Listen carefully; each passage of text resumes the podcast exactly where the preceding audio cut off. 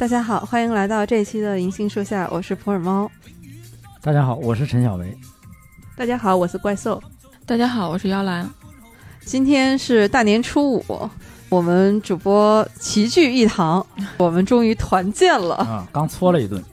这个席间呢，我们就忍不住开始聊起来。我们过年期间啊，就大家还是没闲着，春节档的电影也没少看啊。尤其是我们都有一部，所有主播现在都在追看的一部剧，就是《狂飙》，停不下来。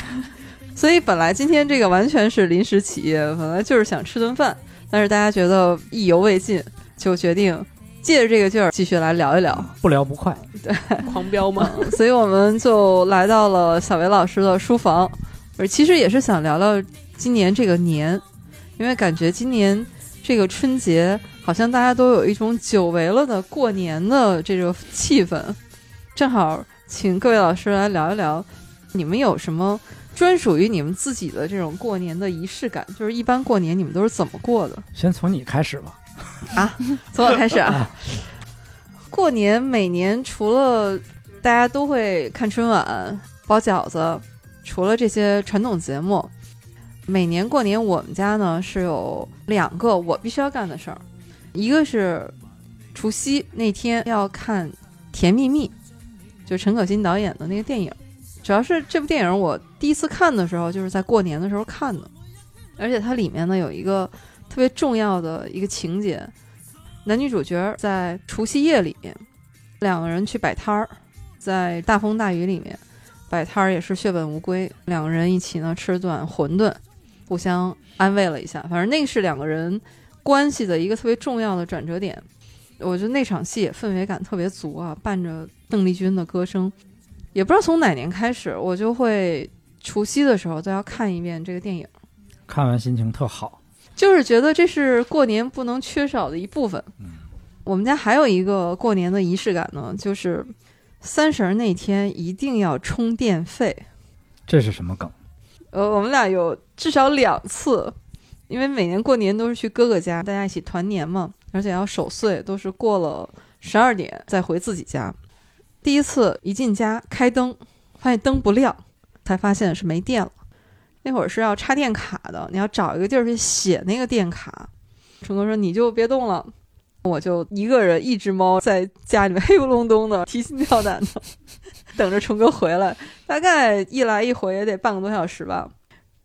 之后没长记性，结果第二年就也不知道为什么就这么巧，就非得赶在这个除夕夜里。”他就电就用完了啊！你这属于炮弹又掉到同一个坑里，对，然后就同样的事情又上演了一遍。那你第二次等的时候是不是就没那么急了？还好，还是瑟瑟发抖吗？对，因为好黑呀。后来就长记性了，就一定要记着，呃，过年的时候要把这个电卡充满。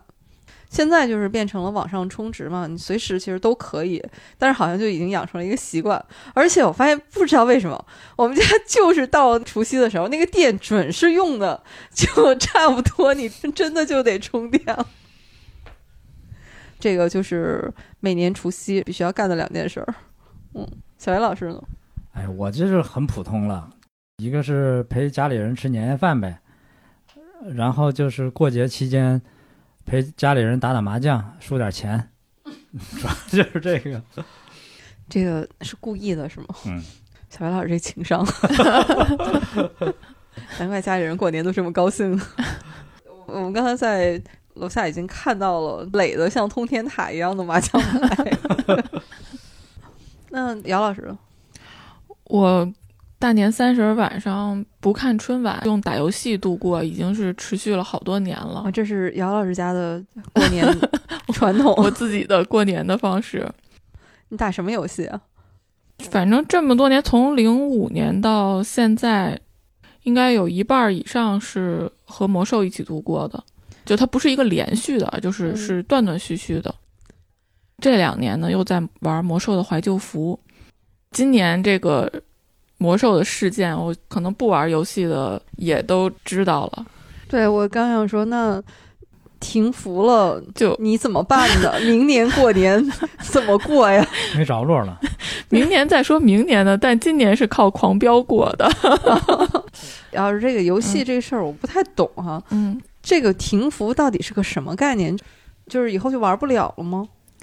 就也可以玩，但是你再玩的话，就大陆服务器就没有了。所以如果你要再想玩的话，那你就得去其他的服务器，有一点像进入了一个新的环境。就你在这个环境里面，你所有的人，天天跟你一起玩的小伙伴，你已经熟悉了。你首先你去一个新的环境，你不可能所有的人都去。同样就是那个环境里面，它可能会有一些约定俗成的东西，跟你这整个的这个现有的环境是不一样的，所以想来想去就放弃了。暴雪其实他给玩家准备了一个骨灰盒嘛，就是没开玩笑说是骨灰盒，它就是一个记录数据的东西。就是如果以后有新的代理，你可以找到你的骨灰盒，把你的这些 骨灰拿出来，再复原一下。哎，我怎么想的有点像脱水？哎，这个有点像《流浪地球》那个数字生命计划哎哎对对对那个感觉，对，有点像，有点像。但是，并不是说出于对骨灰盒的不信任或者怎么着，就感觉那股劲儿就没有了。所以我们就是我跟我先生连这个也没有留。我们其实已经有一个月没有上那个服务器，没有再去看我们的账号了。然后它现在就消失了，因为游戏其实很多，很重要的是这么多年的一些回忆吧。那些回忆就它都也还在，那游戏没了就没了。这个有十八年呀。呃，对，我之前玩的是那个魔兽的正式服，后面玩的是怀旧服。这俩有什么区别？正式服它就是一代一代的更新，就是一个版本一个版本的就接着更新。嗯怀旧服等于说是从头给你，我们把那个开玩笑叫六十年代、七十年代、八十年代，因为一开始这个游戏封顶就能练到六十级，这个就是六十年代，就等于正式服可能已经走到，哎，我都不知道正式服现在走到什么年代了，呃，比如说是一百级吧，然后这个怀旧服呢又给你从六十级开始开，那每开一个这个年代，每开一个这个版本，这一个版本就大概要玩个半年到大半年，我我确切的我可能说的不是特别准啊，然后再开下一个版本，也就是现在我们这个怀旧服走的是六十七十八十这三个版本，但正式服已经就走到更远了，就等于现在怀旧服这些玩家，但怎么说呢？说的是怀旧，就玩的是之前那个版本，但是因为这个游戏已经有太多的该怎么玩，这个 BOSS 机制是什么，玩家已经摸得很透了，所以那个整个的氛围又是不一样的，跟正式服又是不一样的。就有一种穿越时空，回到小时候又重新活了一遍这个感觉。对对对，然后现在就是，反正不管是怀旧服也好，还是正式服也好，还是暴雪一些其他的游戏也好，就都嗯在大陆这个服务器就停止了。嗯，我前两天在打车的时候，我先生给我发了条消息，跟我说你可以去看一个剧《去有风的地方》。我当时眼一花，就看成了《愿风指引你的道路》。这个就是魔兽玩家可能知道，就是它是游戏的 NPC 跟你说的一句话。前两天我看有人怀念这个游戏，就说艾泽拉斯的世界并没有消失，但是通向艾泽拉斯的大门已经关闭。不管你在哪里，愿风指引你的道路。我当时看到这个回复的时候就，就有点绷不住了。然后我就看到我先生给我发这么一句话，虽然虽然其实只是一个疯字儿，我一下就不行了，我就在那个出租车上哭了一路，从上车我就开始哭，哭的完全停不下来。我估计师傅也是懵了，虽然是坐在那个车后排，就是哭的贼大声，就抽抽爷爷也不是很大声，但是就是声音控制不住，抽抽噎噎的就就哭了一路。就很奇怪，你明明已经一个月没上去了，已经骂完暴雪了，你说我对这个游戏已经，嗯、就放弃了，就是。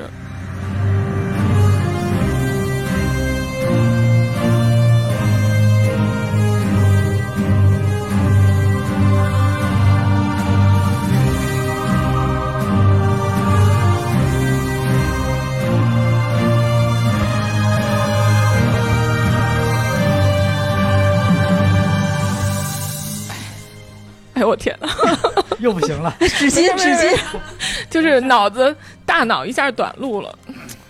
哎，也是啊。十八年，对，就是什么东西陪伴了你十八年，跟他分开了，都受不了。对。嗯，如果在游戏世界里面，我可能属于那个远古时代的了，都是什么单机时代呀，什么骂的呀，嗯那个时代。但是这种感情我是能理解的，一个是陪伴，一个是刚才姚老师说的，换一个服务器，可能就真的像移民了一样，对整个的这种风俗习惯啊，这个社会规则都不一样了。对，这个越听越像《流浪地球》啊。我就不去流浪了。我是既没有流浪，也没有选择那个数字生命。对，到别的游戏里流浪流浪去了。对对，就好游戏还是很多的。其实我是看网易那篇要停服的，算是告别信吧，给玩家的那封信，嗯哎，写的确实是很感动。就是我一个不玩这个游戏的人，嗯，读那封信，都还觉得又很有情怀，又很体面吧。但是我觉得通过姚老师，我才能感受到这件事情对多少人是一个很大的影响。那怪兽呢？这个年怎么过的？我过年也没有什么特别的仪式感的。要说的话，那电视开一天算吗？从早上八点开到晚上十二点算 也算呀，一直放在哪个台中央一台。啊？中央一台，一直是中央一台。我爸爸就是一到过年，反正那个电视就得开着，中央一台开始。我结婚了，我先生也是中央一台一直放着。我今年有狂飙打了个岔，嗯 成功的插了一下队，就是没有开到了晚上十二点，春节联欢晚会结束。我对春节没有什么太喜欢过春节的那种感觉，因为我嗯害怕放炮。虽然说啊放炮有年味嘛，但是我们那后半夜啊，正做美梦呢，就开始十二点开始啊，吵醒了。吵醒了，一直持续到一点，所以我就对春节没啥好印象。然后吧，这两年终于不放炮了，呃我我也不咋睡觉了。要看宝宝。不不不，看宝宝倒是睡觉了，之前是晚上熬夜嘛，玩儿嘛，刷手机一刷就刷到十二点多了，他不放炮了，反而就还有一点儿不适应。我今年。我们这边儿很意外，周围有放烟火的，但是他不是从十二点开始的，他从九点就开始放，但不是很吵的那种，就可能是放的那种比较散的嘛。感觉今年这年过得还挺好的，嗯一放个炮，感觉晦气都没了。真的，就是之前不都刚阳嘛，就老觉得家里不是很干净，对，得扫一扫。扫是扫了，但是嗯得放个炮去去。好像今年大家对这个放爆竹的这种需求格外强烈。嗯，本来爆竹这个东西发明出来，就包括过年这个年，就是说这个一种怪兽嘛，嗯对，大怪兽。就是要把它给用炮竹要把它吓走，也是有这种驱邪避疫嘛。对对对，嗯，今年是恰逢其时，听见那炮竹声就感觉没什么邪祟了，明年就平平安安的了这种感觉。所以今年可能是我们最回归传统年俗的一年。对，就刚才我们也在说，这个春节可能大家 这种久违了的一种过年的氛围啊，除了我们回归传统民俗以外，还有就是这个春节呢，我们终于能走进电影院了。还有，我们都看了《狂飙》啊，这部大家一致好评的一部剧。春档电影呢，主要是现在有这么几部吧，《流浪地球二》《满江红》《无名》，还有一部动画电影是《深海》。大年初一就一起都看了，一站式购物。一年没进电影院了，这报复式看电影啊！当然，最后也确实让电影给报复了，这个咱们留到后边再说啊。就先聊一聊过年的时候我们看电影，我们就先从《流浪地球》开始吧，因为这部呢，姚老师和小姚老师都看过，《怪兽二》没看过哈，但是我看了一你是看过的，嗯，怪兽对这种科幻题材也都比较感兴趣。感谢猫猫提示我要带上纸巾和备用口罩，但是我是没想到第一个泪点就是太空电梯，就嗯当那个电梯升上去的时候，就那些人在里面应该是感受到了很大的压力。你从外面看，就是它的速度就非常快，而且感觉到它那个高度，我都不知道为什么我的眼泪就出来了。就是我可能我有点理解不了我为什么哭，但我确实眼泪就下来了。哎，这个泪点我也是在那个地方你们，是被科技震撼了，还是被我说不出来。说实在的，我不太理解为什么。他们的电梯是离开地球的，还是干嘛去？对，就是是在太空上面，太空高速电梯是不是被场面给震撼了？肯定也有。你要说震撼吧，震撼的地方也被震撼过，这也不是第一次在电影院里被震撼。我倒还是觉得这个《流浪地球二》嘛，嗯其实是一的前传，在一里面我们已经知道当时的设定了，嗯也包括很多科幻的特效。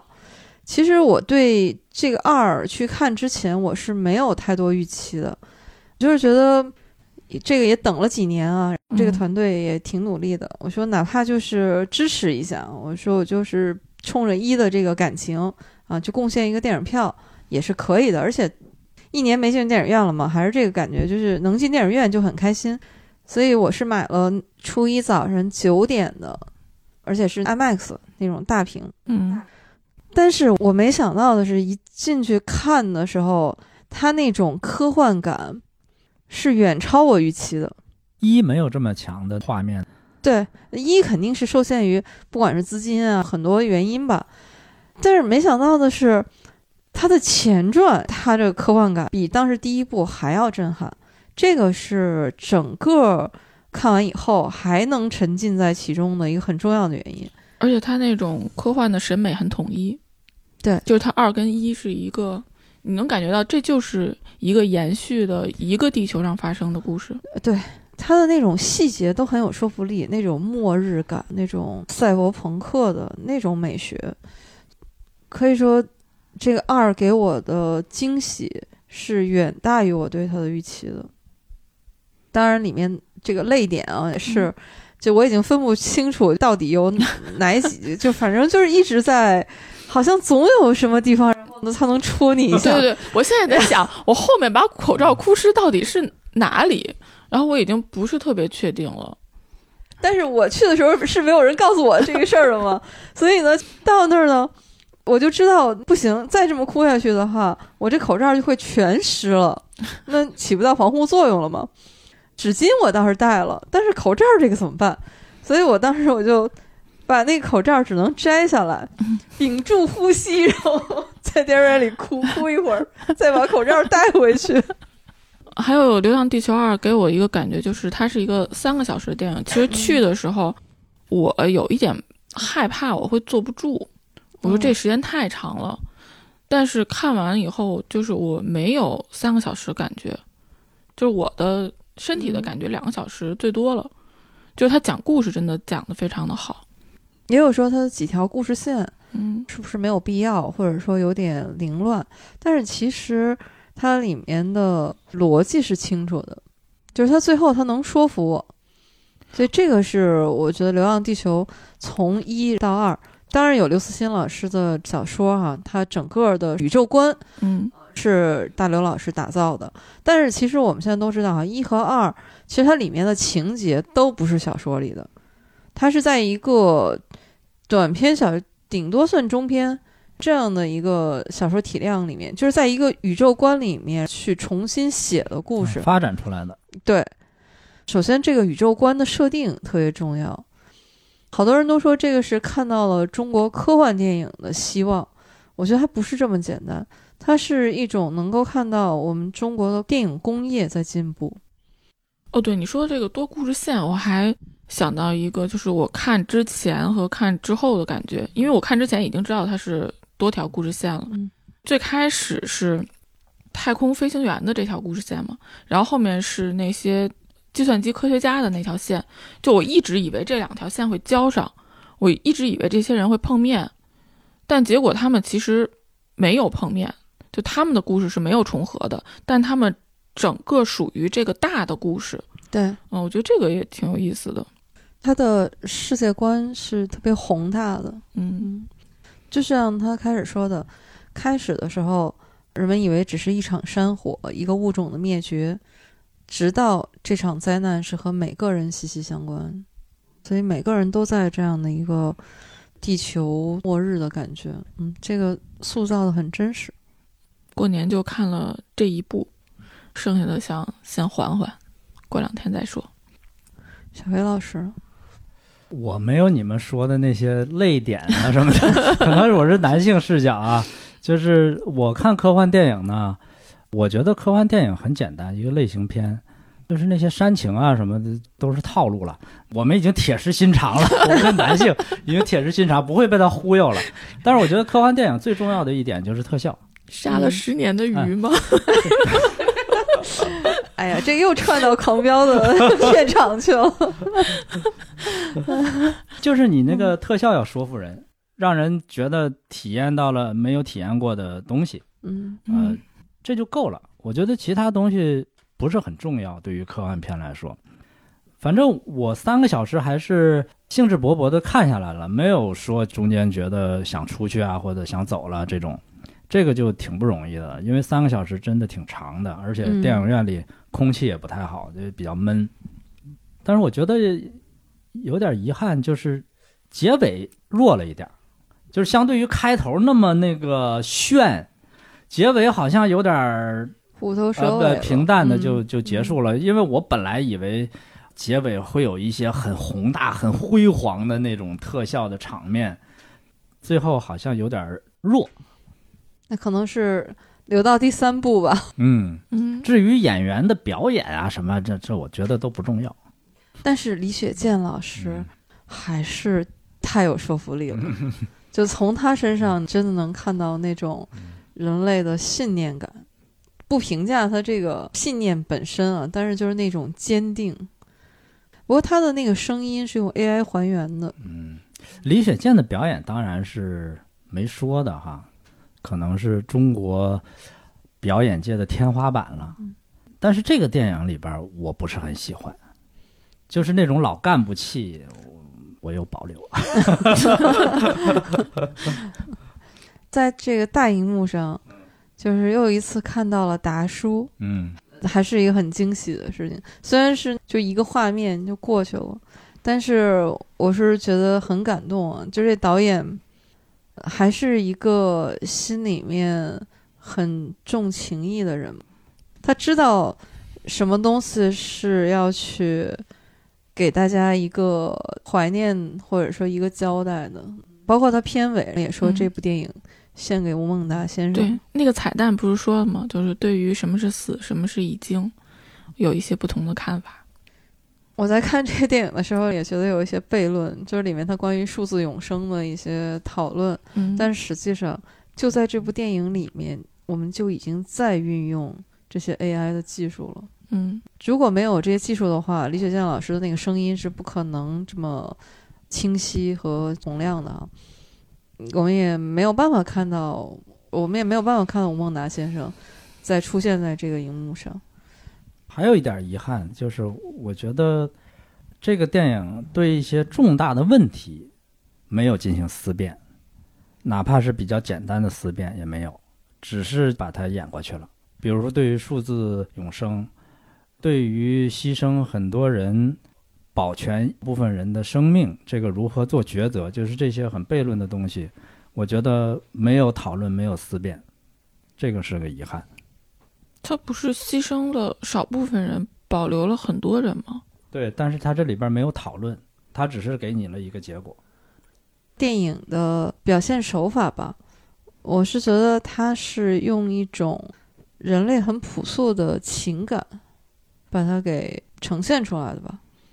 就像最后沙溢演的那张鹏，从一开始他和不管是刘培强还是他对基地里面的哈其他的人，就他就是那种师徒之间的感情，甚至是就是那种我们很传统意义上的师徒如父子啊，呃，包括这个前辈对后辈啊，嗯，把希望留给年轻人，就就是当时他们那个五十岁以上出列的时候，我倒没有感觉到那种是少数人对多数人的这个，能感觉到的是他们那种就是一种人类很共通的一种情感。这种东西它是不分古今中外的。他们那个数字永生到底怎么永生呢？你你就存在，就是把你意识上传了，你东西不还得有一个服务器，还得有硬件维持运转？太阳爆炸不那东西不也都没了吗？我就一直在纠结这个问题。服务器爆了，意识不也都没了吗？就是涂恒宇他的那个小女儿，她出车祸，其实对于他这个肉体的生命早就已经没有了，但是在他那计算机的那个世界里面，生命是有延续的。不有些书也是把意识上传到那个世界吗？我在想，你地球爆了不也没了吗？你这个问题问的我也对，傻掉了。嗯，对。你们在看电影的时候有想过为什么月球上引发的核爆没有蘑菇云吗？没有，这个问题是小袁老师家四岁的孩子 五岁五岁，啊，五岁了啊，对 对，五岁的孩子给小袁老师解释的。啊，解释一下。啊，把我吓一跳。看完电影说这个结尾不炫呢，我说这个月亮上那个核爆炸怎么就一光球啊？他给我解释了，他说月球上没有大气，所以没有蘑菇云。哦一，个五岁的孩子，我甚至都没有想过，就是这个爆炸要成一个什么状态。因为他以前看过很多原子弹爆炸的视频，他也会讲解那个原子弹的原理是什么，为什么会形成蘑菇云。他还特别爱看核武器威力大小比较，特别爱看这个，这未来得看了上百遍。哎，早知道让他去破解那个核武器的密码去。五岁的孩子，嗯，所以我们决定不继续讨论了。就这样吧，就这样吧。我觉得我们也就看了个热闹。嗯《流浪地球二》，我觉得还是值得去电影院看，尤其是屏越大越好。嗯，那个有 IMAX 你就看 IMAX，那得去电影博物馆呢。对，电影博物馆或者是华星，嗯，当然买不买得到票就不一定了。我跟小岳老师都共同看的啊是那个满江《满江红》啊。小维老师，先从您来吧。《满江红》呢，我这么说肯定是要遭很多人拍砖了啊！哦我是不喜欢，我觉得很无聊，各种无聊的反转，无逻辑，嗯，圆谎式反转，这怎么理解这个？就是每一次反转，我感觉都是这个演员告诉观众，我刚才在骗你，实际上是这样的，然后他编出一些理由，但是你觉得呢？他编的那些理由没有说服力，然后过了二十分钟，他又告诉你，刚才我还是在骗你，又编出来一堆理由。本身这个事儿呢，我就觉得没什么意思，然后他又不断的用这种小品式的演绎来支撑一个电影，所以我觉得没意思。那些演员的表演呢，我也觉得普普通通，没有什么令人惊喜的地方。除了那个雷佳音演那个秦桧儿，我觉得还有点意思。但是他也太颠覆秦桧儿这个。哎，其实是这样的，今年过年的时候，我做了一个过年七天的一个电影计划和一个读书计划，都是一天一部或者一天一本儿。《流浪地球二》《无名》和《深海》这三部呢是在我计划内的，《满江红》本来就不在我这计划里，但是呢，我不是一天只连续看吗？刚好看完《深海》呢，《满江红》就能接上。我想这个时间呢就别浪费了，干脆就一起都看了。刚才我也说了，我今年我进电影院就特别高兴啊，就是报复式看电影。好，终于到这儿被电影给报复了。这部电影如果是让我来说的话，肯定是我个人有点欣赏不来的一部啊。当然，它作为一个春节档电影可能很成功，因为现在票房啊放在春节档吧，这个商业是成功的。但我的感受呢，有几点我也是不吐不快啊。一个刚才小杨老师已经说了，各种反转啊，尤其是他还披着一个什么古装悬疑推理外壳啊，让我一个喜欢看推理的人拿它当推理看，我觉得那就太对不起推理这俩字儿了。我想说的是，里面的演员，这演员出来呢，他们都是游离于角色之外的。比如说，不止一位喜剧演员了，他们一出来，我觉得就是好像是在看他们在春晚上演小品，或者是在剧场里面啊说相声。还有的呢，就是可能也不是演员演的不好，就像这一版的秦桧啊，雷佳音老师演员演技，我觉得这都没有什么问题。但是呢，这是秦桧吗？就还是那个问题，就是我看到他，我觉得我就是在看雷佳音，我没有觉得那是在看秦桧。还有张译老师，那是我男演员里面那绝对是排名前五，肯定有他，特别喜欢的一个演员。但是我看他，我也觉得我是在看张译，而不是电影里面的一个角色。这个就是最大的问题，就是不在人物里。那还有说这个是喜剧啊，我说这电影院里当然也不时传来笑声啊，但是反正你把我摁在那儿，然后硬挠我也会笑出来，但是那个肯定不是我发自内心的笑声啊，所以这个是一个我觉得是一个比较大的问题，包括那个配乐，可能我觉得张导还是懂观众的，就是不能让你们睡着了，所以呢，这个配乐得时不时的出来给你惊醒一下，拍案惊奇嘛，是吧？他这个电影真是最像的就是三枪拍案惊奇，不，但他这个四惊或者五惊吧，拍案惊奇吧，反正就是这种感觉。但电影你要说看还是可以看的，至少我还是都看下来了。还有就是让我觉得最难受的一点，就是里面男女主角吧，非常深情款款的合唱了一曲南宋时期的宋词，而且也用了很好的寓意啊，里面。说到樱桃一直没见过，给你个樱桃。那个词呢，就是红了樱桃，绿了芭蕉，一切都很契合哈，气氛也到位了。问题是，红了樱桃，绿了芭蕉这首词，它是南宋词人蒋捷的一首词，词牌是一剪梅。这个电影啊，一出场就是电影还没开始演，他就已经在片头告诉我们说，这个是岳飞已经遇害四年了。那就是南宋初年的故事嘛，徽钦二宗还在金兵手里，大概是这样的一个时代。还有秦桧嘛，但是蒋捷这位词人呢，他生活的年代是南宋末年，末到什么程度啊？他是见证了南宋的灭亡的，就末到这个程度。反正他这个电影里啊，跟樱桃相关的所有的情节，在我看来都特别生硬。比如说一开始都生死关头了，呃，沈腾给他老婆一颗樱桃，我就觉得太生硬了。后来沈腾生死关头，他已经被摁在地下了，马上就要死了，他又唱了一遍这个歌，这种情节的嫁接太生硬了。我就感觉是不是哪个樱桃厂商给钱了，这给樱桃打广告呢？你要用樱桃也没有问题啊，咱就拿这个时间线来说。之前呢，咱们找，不用往前倒太久，就是那个南唐后主李煜，他写的一首词里面也有樱桃，第一句就是樱桃啊，可以拿来用啊。这种硬伤你是没有办法圆的呀，这个是我不理解的地方。作为一个编剧的话，这完全没有必要的事情吗？就是这个戏的编剧处处都是这种很生硬的，没有那种让你觉得是自然而然就会这样的东西。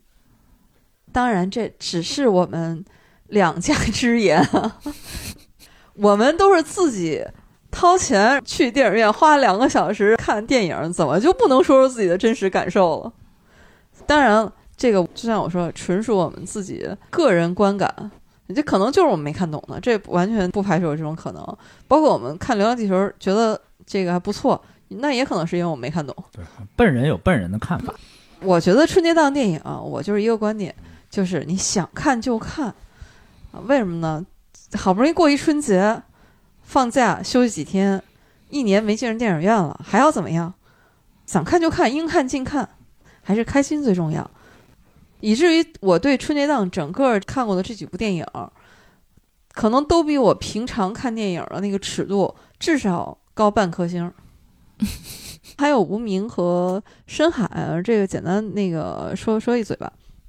就无名呢，也是褒贬不一，评论非常两极。我个人是很喜欢程耳导演他的个人风格，就之前《罗曼蒂克消亡史》啊这些，看完以后我就一个感觉，就是程耳导演太会拍氛围感了。就是他把那种老上海啊，反正就那种调调啊，啊拍的我看的我还是很喜欢。当然，这个剧情包括有梁朝伟和周迅、王传君，有这些演员呢，你看着肯定也不亏。压舱石，对对对，就是这个定海神针，就很稳。至于其他的呢，我觉得不影响故事嘛，你就看看也也无妨。反正我是我个人觉得喜欢，但我我非常能理解各种不喜欢的理由。还有一部《深海》是那个动画电影，这部也是我个人还蛮喜欢的。田晓鹏导演嘛，之前是拍《大圣归来》的，国漫啊，确实还是能看到现在是越来越进步。但是呢，这部电影它虽然是动画片儿，但它绝对不是一个适合孩子看的动画片。那个画面有一些冲击力，可能小孩会害怕。因为我看那场就有孩子中途退场，是像《哈利波特》那种，哎，不是，它里面的故事内核其实说的是，其实是一个抑郁症，怎么和抑郁症去搏斗，然后出来，包括里面也有一些感人的设计，这就不剧透了，确实不太适合孩子看。但是呢，影院排片啊，包括宣发，可能都有点往亲子的这个方向去的，包括它那个主人公就是个小女孩嘛，以至于我看的那一场，它的影厅都是一个儿童影厅，它的主题是小黄鸭，但是就有看不了，中间就退场了。觉得小薇老师的孩子肯定没问题。啊，对对对，一个这个可以研究核爆的孩子。整个春节档，因为还十五以里都是年嘛，这肯定还会持续一段时间的，所以大家可以酌情观看。刚才聊了这么多啊，其实我们真正大家都想一起来聊一聊的，我们要重点聊的这部剧就是《狂飙》。那我们现在狂飙，快进至狂飙。说说，就是大家你们都是怎么看到这部剧的？怪兽先说说。抖音，抖音永远是我知知道剧的第一。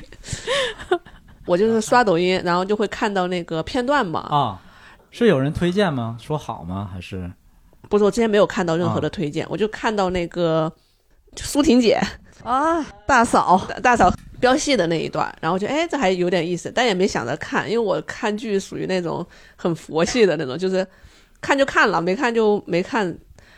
春节当天三十那天，就是我先生他非要看，把他的春节的那些新闻联播都停了，专门看《狂飙》，看到七点，然后跟着看起来了。第一集没仔细看啊，看后面就看那个强哥发家史，看得我后背发凉，但是又欲罢不能，嗯，对，就停不下来了。特别是到现在的剧情，问题是它是高潮迭起。一个接一个，就没有那种可能，有时候看剧看到中间一半了，就觉得好像没啥意思了，就可以丢在那不看了。那这个就根本丢不下来。不过我还是希望强哥赶紧进去的，虽然说，不是网友都在刷弹幕都在说，哎，看到这里冲着张译的那个扫黑看的，结果现在特别害怕强哥进去嘛。我看到网友的评论，我说我还是希望强哥进去的，我太害怕了。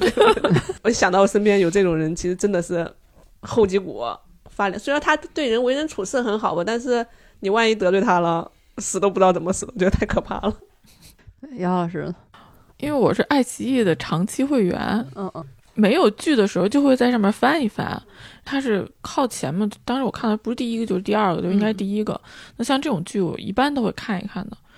跟我先生是一起看的，你们可能正好相反，因为之前就是咱们大家也说过一下，你们是看的停不下来，我是头一次有一个感觉，因为一部剧太好看，导致我不能看太快，而且它还不是说你舍不得看完，是因为剧情太紧张、太刺激，我觉得我的小心脏有点承受不住，它真的是那种冲突太多了。一个接着一个就不让你喘气儿的。有的时候我们看那个剧，它会有一种就是一个高潮过去了，然后一个缓，就让你缓一缓。这一缓可能就是好几集。但在《狂飙》这个剧里面，我感觉就这种缓，我可能在第十三集吧，就是可能前面一一部分我们戏称为第一季的都过去了，才让我缓了半集。就是这种感觉，以至于我的前一段时间就真的是一天看两集，一天看两集，让我的 心脏可以 承受得住。这部剧看来每个人表达嗯觉得好的方式都不一样。小薇老师，我知道这部剧要完全感谢普洱猫，因为普洱猫给我推荐的。斗胆推荐，本来我没抱多大希望，因为我已经很多年没看国产剧了。平时在电视上扫两眼国产剧呢，我都是扫两眼，然后我就开骂了，说净胡编，哪有这事儿啊？那个布景道具都不对，再一看演员脸上都跟瓷器片似的，又光又亮的，就是我就不看了。但是这个戏看第一集的时候还略有疑虑，因为又看到了嗯，达康书记，尤其他那个大拉皮儿，那个我实在有点接受不了。但是看完第二集就已经是欲罢不能了，然后一口气就追下来了。就这部剧，我认为是最近几年国产剧的最高水平了。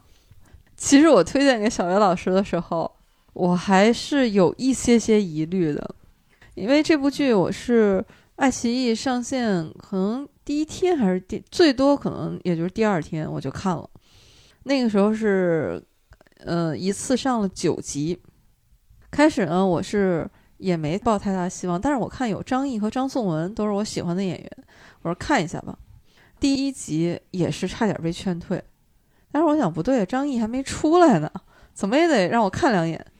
大概也是看了前两集，就发现他的这部剧完全并不是一个单纯的口号式的一个剧，他真的是拍的非常具体的真实。但是呢，那个时候因为看的比较早嘛，豆瓣也没开分儿，网上也没有那么多热议，我也有点恍惚。我觉得这个会不会是因为这段时间也剧荒啊？些微有点不自信，推荐给小姚老师。小姚老师看完以后说：“嗯，这部剧值得二刷。”我说：“这个评价太高了，也超出了我的预期。”我后来当我看到第十二集的时候，我觉得，哎呀，这就那一集简直已经不是一部电视剧的体量了，就是一个电影。现在这部剧已经大火了啊！后来发现，其实姚老师和怪兽我们都没通过气儿，突然发现大家都在看这部剧。你觉得好在哪儿？或者你印象最深的一个段落或者一个演员吧？咱们就挨个儿来吧，嗯聊一聊。我印象最深的演员就是张颂文老师啊，真的强哥，强哥，因为我隐秘角落没看下去嘛，因为强哥，我都想想要不要把隐秘的角落再看一下。哦，我第一次注意到张颂文老师就是在《隐秘的角落》里面，就是吃馄饨那场戏，就是他的女儿死了嘛，他跟平常一样去打包馄饨，他就把多的一碗馄饨给吃掉了。开始吃的时候还很正常，后来一边吃眼泪就下来，就那场戏真的是演技封神，也是从那部剧大家开始关注到他的。哇，强哥吃猪脚面也对 对，也可以封神啊！对，刚才我们去个一个顺德饭馆吃饭，我 我还跟老板说呢，我说你赶紧开发猪脚面，就叫强哥猪脚面，肯定火。对，杨老师都着急了，说你赶紧的，然后要先开始宣传。可以找怪兽和姚老师做个一个广告设计。都说了嘛，二零二三年看电视就要看等离子的，鱼就只吃老莫杀的鱼，咖啡啊只能干嚼，不能泡着喝。我现在已经把今年主要的旅游目的地改成广东了，啊，对，这个是在广东拍的。江门，对，嗯，江门还有台山那些地方。看它里面整个的城市的街景，包括吃的东西，张颂文他那种口音就是有点广普，那张颂文就是广东人，嗯，啊、他是韶关人，所以我说他怎么那个广普那个劲儿那么正呢？你都说建议查一查，看他不像演的，可能以前干过。这是玩笑了。他上电影学院之前在广东干过很多种活儿，他也是个生活经验很丰富的人。嗯，他这部剧为什么我就说他拍的特别具体呢？就就手里的活儿，嘴里说的台词，包括经历的事情，是怎么一步一步的从一个备受欺负的卖鱼小贩儿，拉扯弟弟妹妹，到那种小人物的狡黠，利用这警察的善良啊，其实有点狐假虎威的意思。到后面就是一步一步的，就再也不能回头。其实他这人物设定有点像《绝命毒师》里的老白，嗯，就是本来是一个老实本分的那么一个普通人，但是一步一步的变质，被推向了另一种极端。但是这里边难就难在它每一步的变化，你要让人觉得可信，对，不能说它突然就变成那样了，大家就觉得你这个没有依据。它这个难就难在这二十年过程中，它一点一点的变化的，然后都是一件小事一件小事的推动过来的，对，你就觉得特别可信。它还有一个很有意思的地方，就是他在第一集的时候，让你看到二十年后的强哥和安心是什么样子的。就是二十年后，安心应该是四十多岁吧，对，他已经头发就是几乎全白全白，就是花白接近全白那个状态了。整个人的那个身子是有点佝偻的。对，强哥呢是成了一个成功企业家，然后你再倒回去看二十年前，就是他在第一集的时候已经告诉你，现在这两个人是这样的，他没有告诉你一个具体的发生了什么，然后你再回去看张译那个样子，就是很年轻。因为我一开始想，我说，哎，为什么要让张译演四十多岁这么一个角色？然后你再倒回去看，说，哦，他二十岁出头的时候是这样的。然后看强哥说，哎，他是卖鱼的，还这么惨。这是我看第一、二集的时候感觉，那他是怎么到后面又变成那么风光得意的样子？然后一步一步的，你就是发现，哦，非常合理。虽然现在剧还没播完，但是你已经能感觉到这个轨迹是怎么样的了。尤其是我现在看到。张译他还那么有劲头，但我一想到他二十年后那个样子，我觉得心都揪起来了。对他后来已经没有锐气了，对，已经变成一个有点唯唯诺诺、战战兢兢的这么一个工具人了。对，其实到六年后，就是二零零六年的那个时候，张译已经有变化了，就是他开始妥协了。张译这个剧啊，特别饱满，他也不是那种。一味的，好像给张译塑造的就是一个苦大仇深，对他那种小幽默，对对，小儿，对，时不时还能让你笑一下，对，因为他这里边每个人物都是很立体的，不是那种脸谱式的，是的，所以你就觉得这每一个人都特别可信，对，很鲜活，对，就是坏人也不是一味的坏，对，嗯。然后好人呢也有弱点，他们都是一个一个的人，嗯。包括里面就是很多细节。嗯，啊，以至于现在大家都看剧成痴。刚才咱们说那些梗啊，什么猪脚面啊，嗯。什么咖啡啊，这个才说明他确实是走到你的心里。他这个剧我觉得首先好，其实还不是在于演员，嗯演员当然全部在线哈表演，但是首先是他这个编剧太棒了。嗯嗯，他是根据中国过去这二三十年的城市化过程中的变化，嗯，一步一步展开的，在现实中都有对照物。我看完以后，我就感觉，因为我的老家，我爸爸的老家也是南方的一个地级市，原来最早是县，后来变成县级市，后来又变成地级市，跟强哥待那个地方呢有点像，我就感觉好像。这几十年的过程中，出过像强哥这样的人，也都有过像赵立东这样的人。在三线城市，它这个发展过程中，那种黑社会的变化，比如说最早全部是靠武力，就是冷兵器时代那种，谁狠谁有话语权。到后来发展到人脉，你的各种各样的关系、资讯，再到后来这些又都被资本碾压，一步一步一步的。所以我感觉这个戏呢，它的第一部就是我们看说十二集以前，好像就是这种最原生态化的，就是靠谁有拳头谁有力，就是以徐江为代表的。嗯到了第二部呢，就是你要有人脉，然后有关系，然后聪明的头脑，靠孙子兵法。嗯对，然后就是第二部这个强哥，后面一虽然还没演哈，但是嗯我觉得就是第三部分应该就是靠资本了，靠资本，靠我对法律的精通，我就可以打败你。所以跟跟现实社会是对照的。就是他这个剧情之所以让你觉得可信，就是因为他觉得真实，还不光是这种跟时代背景的啊。你看强哥，他最早的第一桶金其实是小灵通嘛，时间点都完全对得上，就是那个时候。那个时候呢，手机话费它是双向收费的，话费很贵。小灵通当时打的卖点就是说我用市话，就小灵通那个时候就是一个很实用的东西，好多人有手机，但也要配一个小灵通。它整个的时代背景，就是你看起来真是又遥远又亲切。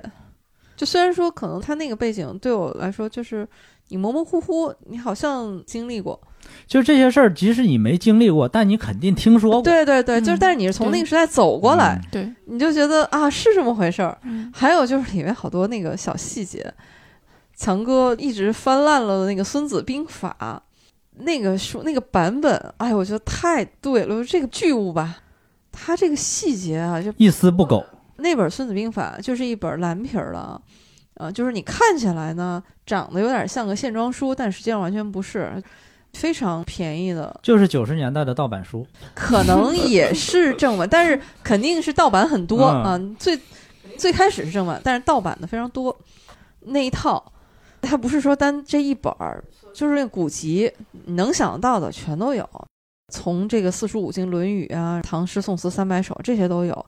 还有强哥那个书架上那本《红楼梦》，那本《红楼梦》我我有一本跟他一模一样的，那个确实是八九十年代出版的，是二零零零年之前出版的。对，呃，所以道具在这上绝对是下了功夫的。《孙子兵法》啊，就即便是在他那个年代，那个时候你去买《孙子兵法》，肯定也是非常非常多的。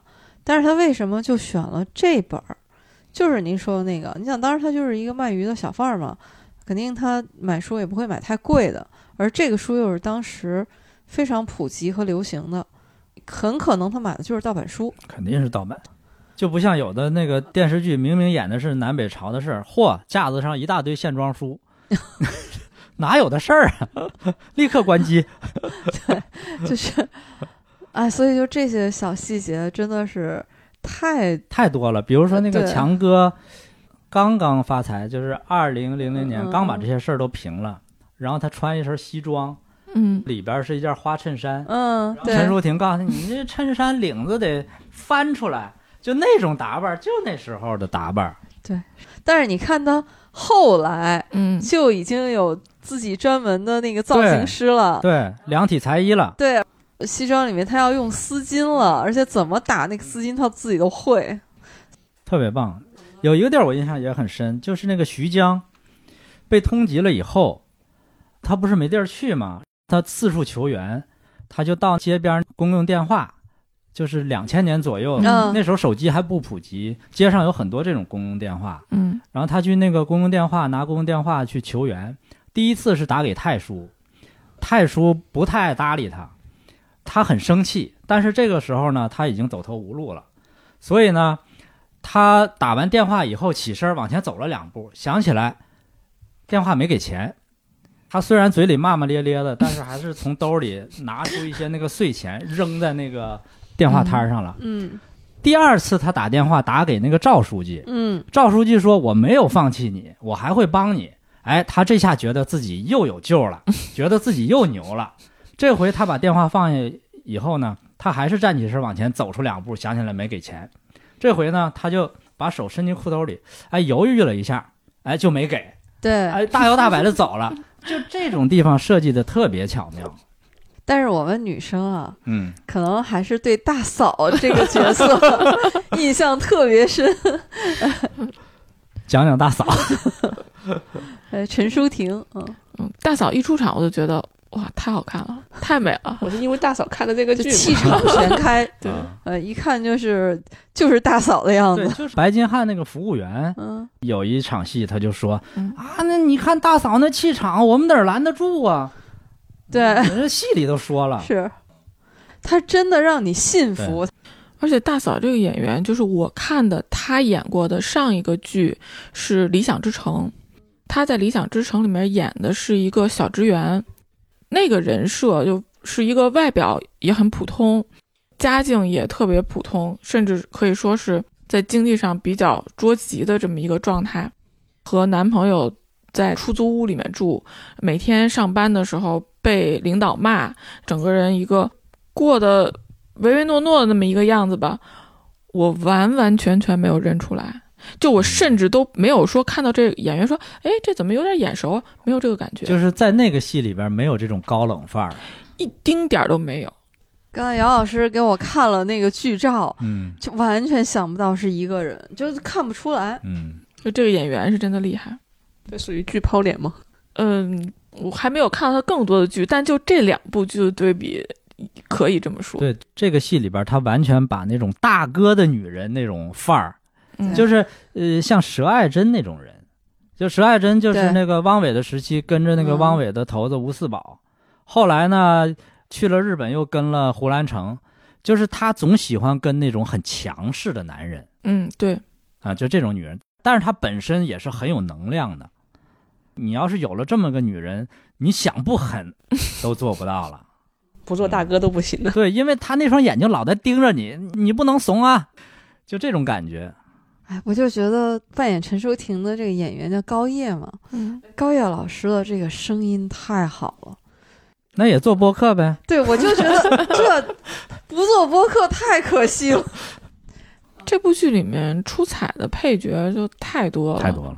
嗯就我刚刚看了，呃，小龙出狱的那场戏，嗯，哇，演的太好了！就嗯之前也觉得他演的很好，但是整个这个过程看的我都有点心疼他了。他明明是一个小混混，都让我觉得能跟他感同身受。就他出狱的时候那种小心又害怕，然后面对这个世界有一点惊慌失措的那种感觉。这个人脸上总有一股藏不住的狠劲儿。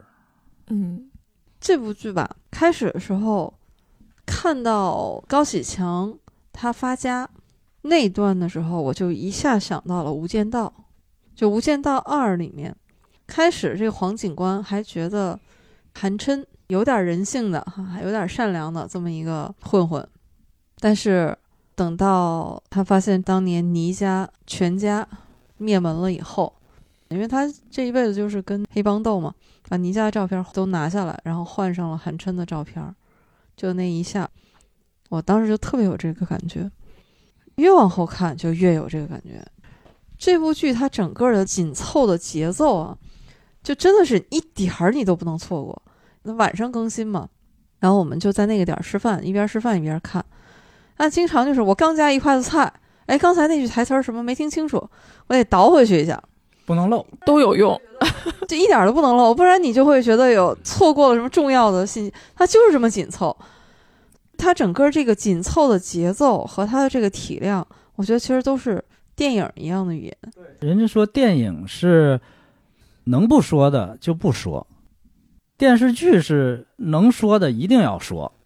呃，他这个电视剧真是也是能不说的就不说，而且呢，好的电视剧的台词呢，都是要尽量一语双关，就是你每句话不能只表达一个意思。这个电视剧就充分做到了。比如说有一场戏，就是那个高启强和那个陈淑婷去找太叔摊牌，嗯，那个时候他们已经觉得自己可以跟太叔较量较量了。嗯太叔之前是有一个金蝉让他去给换一下，嗯，然后他给换了个金蝉。他说：“我找大师给你看过了，你这个金蝉啊有俩问题。嗯，第一个呢是原来那个太小，对，所以我给你换了个大的。嗯他的意思就是我是比原来的那个程程要哎程程大的，比他大一号的。对，第二个呢，说你原来这个金蝉啊摆的位置不对，他就暗示说你这个太叔啊，你要摆正自己的位置，嗯你别不知道好歹。然后呢，这个陈淑婷也帮着他说啊，拿了那金蝉给那太叔说，您看应该摆在什么位置？这老爹就这嗯种一语双关，他没有把那个下面的话明明白白的说出来，这是很高明的。嗯还有一场戏是孟德海到区里工作了以后，然后回到公安局做客，那个郭局接待他。嗯孟德海往那沙发一坐，哎呀，还是这儿的沙发最舒服啊！郭局说：“您是不是在那边的位子坐的有点难受啊？”就这一语双关的话，这种特别多。对，还有昨天我刚看的，就是他们杀了那个钟阿事儿办完了以后，然后一晚上那些人都跑到那个强哥家过夜去了。嗯陈淑婷看见他们了，陈淑婷说了一句话，说呃，对我刚才也想说这段，阿姨，我已经让他回家了。嗯你们这烂摊子啊，我明天早上再收拾，我先睡觉去。就这话都是一语双关的，对，这个太厉害了。所以这个编剧这个功夫真的下得很深。对，这个其实也是刚才我就说，为什么大嫂啊，她就是这种有这个大嫂的范儿。还有印象特别深的就几场戏吧，一个是刚才小龙出狱那段已经说过了啊，还有就是小虎，就是他底下有一个那个光头勇嘛，要被干掉了哈，就是其实是他暴露了。那最后一场戏，就这个人几乎就是没他的那个位置，然后来了以后，这个小虎在打游戏，光头勇坐在他旁边打游戏，俩人就说：“咱们认识就二十年了吧？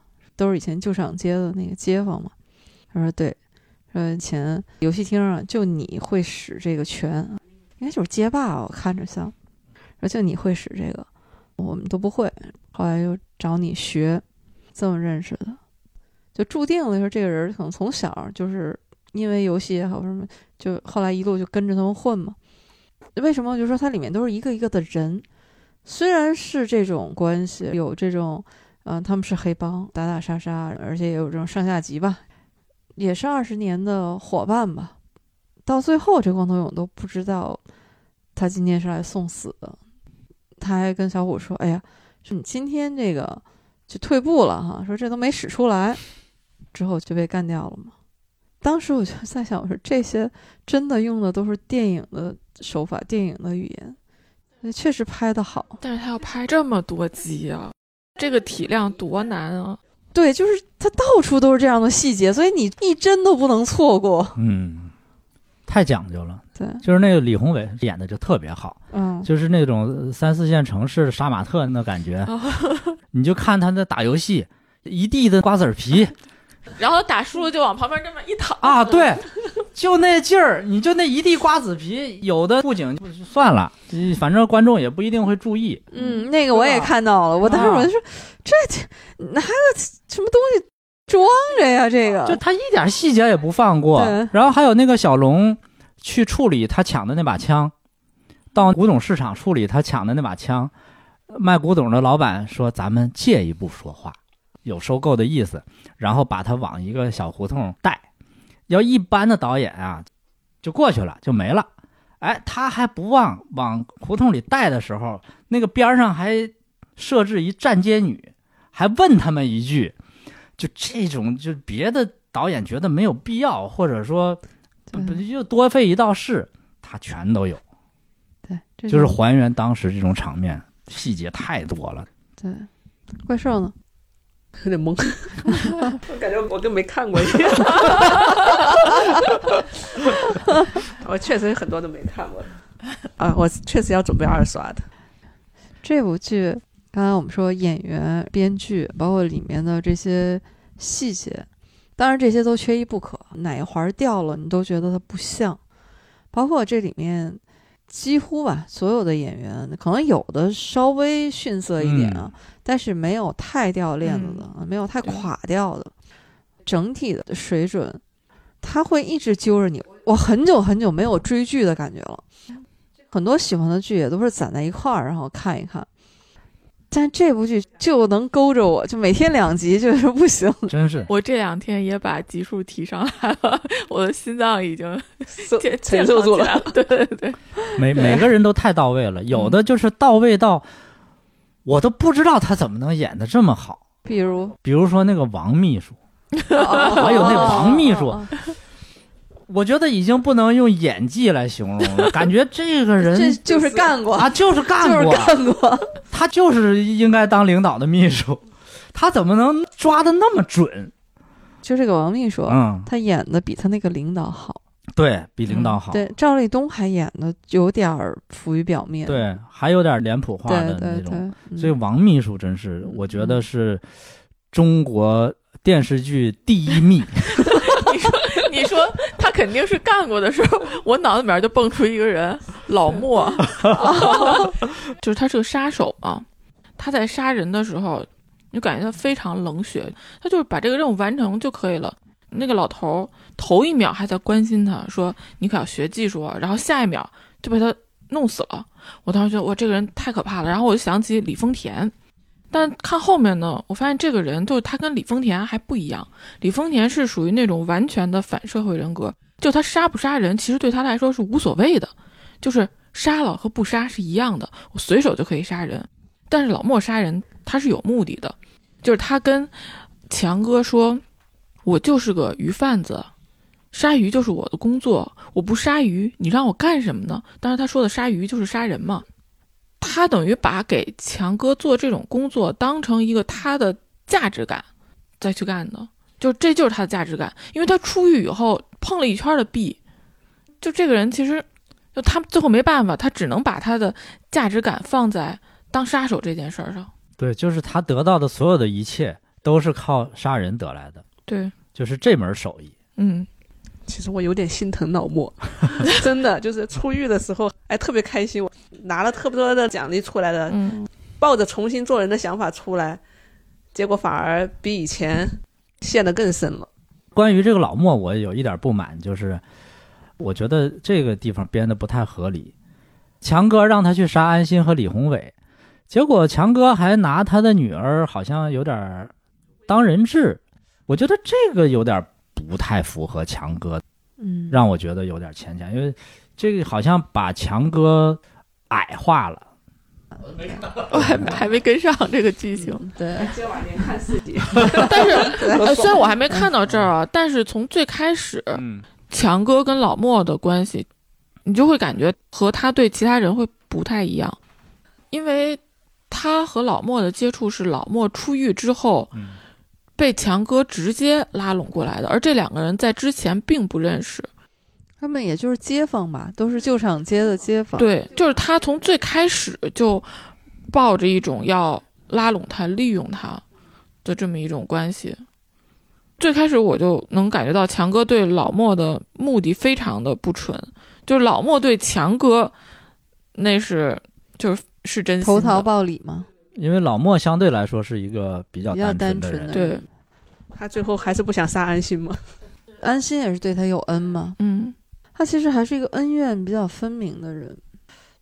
就还是回到我们说的这个，不管是文学还是这种影视剧，就这种文艺作品，它一定得能让你信才行。对嗯不管怎么样，比如说老莫这个人，你从他这个人的逻辑来说的话，你又觉得是能相信的。那他就是这么一个很简单、很直接，然后在他心里是恩怨分明的这么一个人。你看《流浪地球》也是这样的，他能让你信他的整个世界观，他是用各种细节去把你带进去，然后让你能沉浸在里面。至少看电影三个小时，你不会出戏，你是信的，他能让你信。但是《满江红》就是这点让我觉得他没法让我信。从头就不信。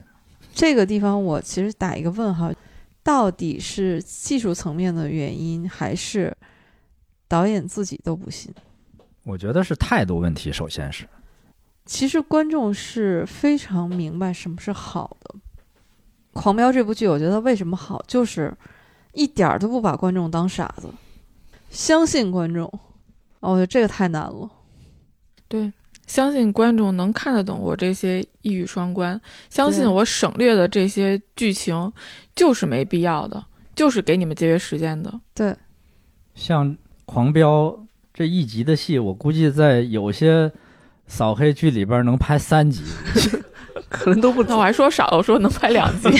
你看那个《狂飙》，一共也就不到四十集啊。嗯，这个在这几年的电视剧这种体量里面已经很少见了，嗯动不动就六七十集，信息量巨大。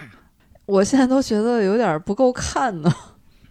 我们已经自动把前十二集分为第一季了。对，连看三季。哎，这个信息密度确实不一般。里面啊，很多演员，莽村的那个书记，韩童山，啊，对对，呃，李有田儿哦，这父子俩真绝了。啊，真的，那种底层的，其实生存智慧吧。嗯极致的自私。这一个村儿里面的人也都是沾亲带故，一般也都是一个姓儿嘛，而且又好斗，他能摁得住，这绝对不是简单的人物。嗯，嗯不是一般人。别看他就是一个村书记，这也不是说随便一个谁都能干得了的。对，所以他这里边所有的那些人物，最后能变成这样，都是有根据、有所本的。对，呃，就比如说那个高启强，他后来变成那样，一开始挺惨的。其实你仔细看，他一开始也是有一定办法的，否则他怎么能在那个鱼市场里好几年不换地儿，始终占着那个市场里最好的位置？嗯，这个其实导演已经在暗示，这个人并不简单了。对他十三岁父母双亡，拉扯弟弟妹妹，他也很好学。嗯你看那个什么《孙子兵法》，不单翻烂了，还做笔记。对，啊，这个认有真过人之处而且活学活用。那小龙、小虎都得去上培训课程呢。MBA 那是，然后商学院，而且你看高启强连恋爱都没谈过，嗯，嗯，他真是没浪费时间。对，他后来和陈淑婷，包括小陈他们生活在一起呢，你又觉得是非常完美的一家。随着剧情推进嘛，大家其实也是在猜，说他到底对陈淑婷是不是真心的，到底是不是把小陈当自己的孩子来看待。反正我看到现在，我觉得还是有真心在的。啊，我觉得都是兼而有之，不能简单的说就是这个，就是有那个真情啊肯定有。啊，小猫小狗你在一块儿待几年，你都有感情呢，何况一个人呢？嗯，不能把这个简单的看成就是利用。但是这里面稍微有一点让我觉得有点过火的，就是高启盛。对，高启盛的可信度稍微差点。对他每次出来，我有点出戏。嗯，高启盛吧，首先他前后这个变化不是太让人信服，因为他一开始出现的时候是一个极其理性、极其有计划这么一个人，到后来变得很鲁莽。对，我觉得这个转变没有说服我，高启盛这个转变没有说服我。包括他跟他哥哥的关系，他哥哥就一直不想让他介入太深嘛。但是实际上，他从一开始已经介入进来了。嗯当然，可能从高启强的角度，希望他反正你沾的越少越好吧。嗯以高启强他的这个很多判断和观察吧，按说他是最了解他这个弟弟的。他的弟弟后来这么大的一个事儿，嗯他是整个当地毒品团伙的老大嘛。我是觉得高启强不应该那么晚才知道。嗯，高启盛，我想导演的意思呢，其实是想说，高启盛是一个报复心很强的人。嗯，因为他小的时候孤儿嘛，没有父母，肯定在学校里也会受一些欺负啊，在社会上也会遇到一些挫折，所以呢，他可能从小报复心很强。导演可能是想说这个，所以最后他要亲手去解决那个李宏伟。对对，就是瞧不起他的人。但是呢，好像跟他的理智比起来，他还是不会做出这种事情。他非要亲手去杀掉李宏伟，而且还没有杀死。对，这个我觉得不太可能。他如果去杀，他一定会把他杀死，被呃，绝对不可能留这个为什么没有杀透的一天。啊。但是我倒是觉得，从高启盛一出来，就是包括他自己做枪的时候，我就觉得这是一个比他哥还要不能说危险，就是有野心，嗯，好像有什么东西把他心里那股劲儿压都压不住的那种感觉。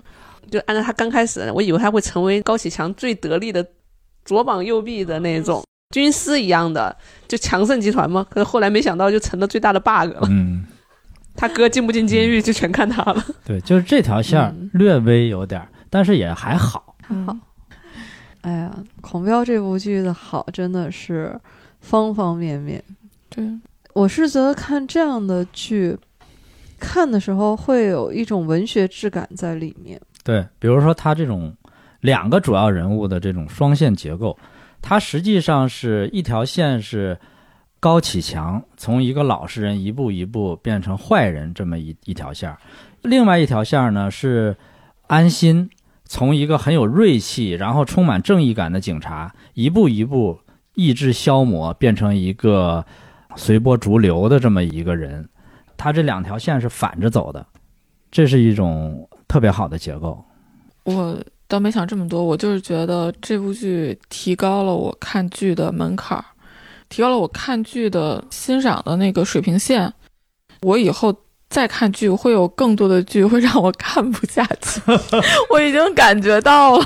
看的剧变少了。对我就很慌，怎么办呀哎？呀，怎么办呀，姚老师？再刷一个你的魔兽也关了。哎呦我天没！但是也可能这个是中国电视剧复苏的一个信号，没准以后的会越拍越好，因为它起了一个标杆的这么一个作用。可能以后业内人士一看，不行啊，这观众糊弄不过去了。对呀、这制片人一看，你你这不行，我不投钱了，你这赶不上那个狂飙。我觉得可能也过了那种粗放式烧钱的阶段了。现在大家的钱也要精打细算了。今年复苏的有点多呀，动漫也要复苏了，电视剧也要复苏了。也该复苏了。对啊，还真是啊！你像那个《中国奇谭》现在也在更新嘛，啊，那个也特别好看，强烈推荐。啊上一次跟怪兽还有班长聊了一期嘛，嗯，这演艺人才都压抑了多长时间了？终于可以爆发了。肯定都攒了点家底儿了，希望是厚积薄发吧。相信会越来越好。其实现在你看，我们技术已经不是问题了，因为前些年的话，可能在技术层面还是有很多要追赶的东西啊，这已经不是问题了。资金现在也不是也也不太大的问题题啊，有人啊，那其实就是我们有人才，只要在尺度上稍微松绑一点儿，就没问题。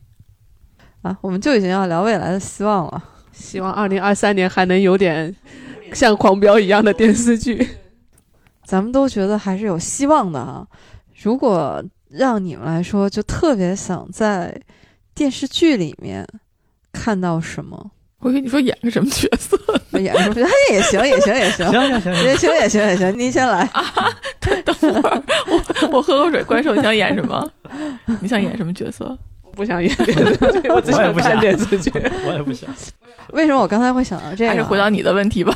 演不了，关键是我是想，比如说现在啊，我特别希望能看到《红楼梦》再拍一次电视剧。我觉得还是拍不好。好吧，算了吧。我不指望，哦，你们这是要做制片啊？我觉得《红楼梦》一直是我心里最大的一个期待和遗憾。八七版，它的那种古典的氛围，包括很多细节还原的肯定是最好的。嗯，但是呢，它整个的，包括后来它的剧本吧，我觉得不是特别满意。你现在来看的话是有遗憾的。后来拍的那一版，我就不想承认它是《红楼梦》了哈。如果有可能的话，还是希望能，哎，但是我觉得不抱希望。要我说，《红楼梦》就留在纸上就行了，别瞎拍了。好吧，对，算了算了算了，你说八七版那些人，我也不觉得好。说心里话，就是那些人完全没有那种等级社会贵族气，完全没有。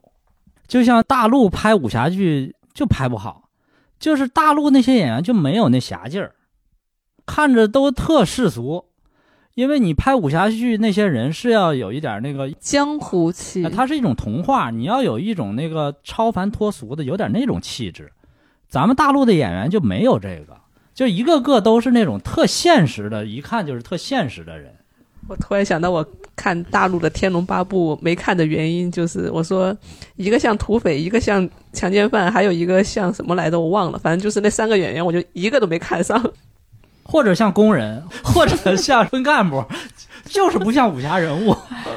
哎，算算了算了，这趴我觉得还是别展望了，哎，我展望没什么指望。我其实特别想看，就是能再来点情景剧。我真的下饭没有剧了。情景剧也是出道即巅峰，啊我爱我家之后也没有什么特别紧因。为我是我是看《武林外传》啊武林外传》，嗯武林外传》已经到了看上一幕知道下一幕是什么，就真的已经不想再看了，得来点新的。嗯，我还是很希望有点好看的，就是能让我笑一笑、吃饭的剧。下饭剧，嗯，我对题材真的无所谓。我刚才是想了一会儿，我不是太在意他说的是什么，我就是不管是看电影也好，还是看电视剧也好，我就是对导演和编剧讲故事这个叙事，就能把故事讲好，让我看的就真的是能够进入到他的情节里面去，我就觉得都挺好的。你想演什么角色？没 这这个等我想想再想想。嗯，小薇老师了，我还是当个正面人物吧。你你本来就挺正面的。我们也回到现实，我是忽然想到，最近大家还有没有什么看的那个电影啊，或者是剧啊，互相推荐一波？我推荐一下美剧《白莲花度假村》第一季，这是一部什么剧？怎么听着白莲花这个？呃，就是讲一帮中产以上阶级吧，嗯一帮人到夏威夷的一个度假酒店去度假，嗯这好几家子人，反正都挺有钱的。但是呢，不管是大人小孩，每个人都有自己的困扰和忧虑。酒店的工作人员呢，就是属于另一个阶级的，他们也都有自己的困扰和忧虑，就在这个上发生的故事。简单来说，就是白左对老钱，然后对平民，有很多思辨的东西在里边，特别好。白莲花度假村嗯，记录一下。姚老师我？推荐一个国漫《时光代理人》，哦，这个是这个是一个二一年的剧，但是我最近才开始看，它的风格是比较像日漫的那种，比较二次元的，这个风格并不新。它讲的是三个人在一个照相馆里面，照相馆的主人呢是一个女孩子，另外呢有两个男生，他们拥有一种能力，就是比如说怪兽，你给我拍了一张照片，这个照片是你拍的。照相馆的这两个男孩子就有一种能力，让其中的一个人穿越到这个照片里的这个时间点，并且成为拍摄这张照片的那个人。这个时间呢，能够保留十二个小时。这不是一个人穿越进去吗？而另一个人呢，他有能够看到未来的能力，就是他能够看到这个照片儿这个时间点，这个周围未来发生的事情。至于这样的能力能够展开什么样的故事，我就不剧透了。就你们可以现在开一下脑洞，就可以说每一到两集，有的比较长的可能用三到四集讲一个故事，但他们每一次利用这个能力以及这个故事的角度是不太一样的。就是他们代理这个业务，比如说你想要使用我的这个能力去干一个什么事儿，我来帮你去做这件事儿，嗯，是这么一个故事。嗯，哦，该我怪兽，嗯但我这个推荐的也是，我也不知道是二零二二年还是二零二一年的剧了，是个韩剧，叫《我的解放日记》。嗯嗯这个韩剧比较特别的一点是，它是有点你会看完会觉得，它讲了个什么？就是一家子人就刚开始出来就特别丧的那种，因为正常的逻辑发展就是到后面你可能就变得不丧了，变得特别幸福。你到最后发现好像他还是那样，并没有改变太多东西。他那个剧十六集，但是很散，就特别像散文的一个 电视剧，没有什么高潮，没有这种跌宕起伏，就是讲的兄妹三个人以及他们周边的人的生活。嗯，我觉得还挺有意思。就是看到最后，你想，我的解放就说你要解放啦，你什么时候解放啊？就一直在等这个解放的这个点。我好像有点印象。他这个解放指的是什么呀？他可能是讲的是放下一些执念，啊，里面有个词就是解放自己。里面呃，我也记不住台词，什么就是不为自己的不幸感到不幸，也不要为自己的幸福感到幸福，就好像试图去变成一个正常人。其实他们也是正常人。就最后的话，结局就是会感觉他们好像改变了一点点，但是他们生活还是那样，就生活一直在继续，但是有改变一点点，但是并没有说像别的剧里面像起伏那么大的那种，就感觉像普通人的生活，就是几个普通上班族，特别是你们上班的时候通勤的那一段，通勤两小时到公司的那一段，所以他们改变的主要是他们内在的内在的东东西嗯就可能女主是换了工作嘛，嗯但是也只是说从一个从一个设计师变成了一个制作那种卡片的，嗯可能是一个创造性的工作，变成了一个机械性的工作。他说他感觉现在才是工作，可能会比以前稍微幸福了一点，就之前就感觉特别压抑嘛。他跟人家讲的是，我感觉我的创作稍微被别人打击一下，我就感觉自己特别失败，我感觉自己做的不是工作。但是呢，我现在做这种机械的工作，就不存在这种什么才华呀、什么东西，就是机械的把这些工作完成了，他反而觉得自己在做的工作，然后就获得了一种满足感，挺有意思。然后他姐姐就是一个刚开始活得特别疲惫的人，我好像有一点明白了，就是他虽然看起来改变的是一点，但是其实内心他改变的是很多的东西，包括你说这个工作，其实要去做这个选择，去换这个工作是很难的。哦，不过他换工作的事情是比较戏剧化的，特别戏剧化，就他的上司和他们的同事出轨，他上司还把他出轨对象的名字写成他的名字，就所有人都以为是他和他们上司出轨。他因为在韩国，他属于是不是公司的正式员工，呃，派遣的那种，他也不属于派遣，就是可能就属于公司临时的，就到时候就可能解约就解约了。合同工，对，合同工，他们韩国其他的不都是那种终身制的吗？嗯，他为了转正，为了变成正式的员工，无所不用其极，就这种。后来就是他把这个事情就捅出去了，然后他也没法在那待了，就从公司走了，换了个工作，很戏剧性。就他的 上司一直在 PUA 他，哎听起来倒是一部都市人，也不算都市，哎，就说不上，就这个剧没法定义他。嗯，他们还是生活在郊区。哦，我们算了一下，可能有点像延庆和北京的关系吧，住在延庆，然后在北京市区上班的那种。也差不多通勤得俩小时。对，好，去看一下《我的解放日记》。普洱猫有没有什么推荐的？我最近好像看的都是比较老的作品了。嗯，电影呢，过年期间看的有一部是杨德昌导演的，甚至是他的长篇处女作《海滩的一天》。发现杨德昌导演以前我们都是从《一一》啊这种他后来的经典之作认识他的，但实际上它的起点就很高。《海滩的一天》到今年正好四十年，八三年的电影。但你现在看一点都不会过时，就是里面人所有面对的那些，他们面对的困境和我们现在面对的是一样的。电影里面女主角张艾嘉嘛，她说我们从小到大经历了那么多的考试，一关一关的过，为什么没有人告诉我们，在面对生活、面对婚姻的时候，这些应该怎么选，应该怎么做？大概是这样的一个意思哈。这那部电影时间也挺长的，大概也是两个多小时，快三个小时。但是你看起来一点都不会觉得沉闷，至少我我是会觉得，你一直在看到最后，还是在杨德昌导演在里面的那种种种灵魂拷问，你发现到现在也没有答案呀。就是人就是这样，一代一代的人其实都是这样，只能是自己在自己的生活里面去找自己的答案，没有一个标准答案。我觉得杨德昌导演的电影，我今年是想把他的电影系统的看一下，因为以前是零零散散的，可能大部分看过，但是今年也想通看一下。还有就是这段时间在看《银河英雄传说》，也是看他老版的那个动画片，我特别喜欢。以前也看过，但这次也是想重新看一遍，甚至想把他的书也重新看一遍。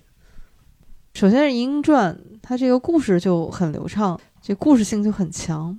当时看的时候都是冲着剧情，然后冲着里面的人物在看，但是现在看的话，你就会觉得有很多，就是有人说那是太空版的《三国演义》嘛。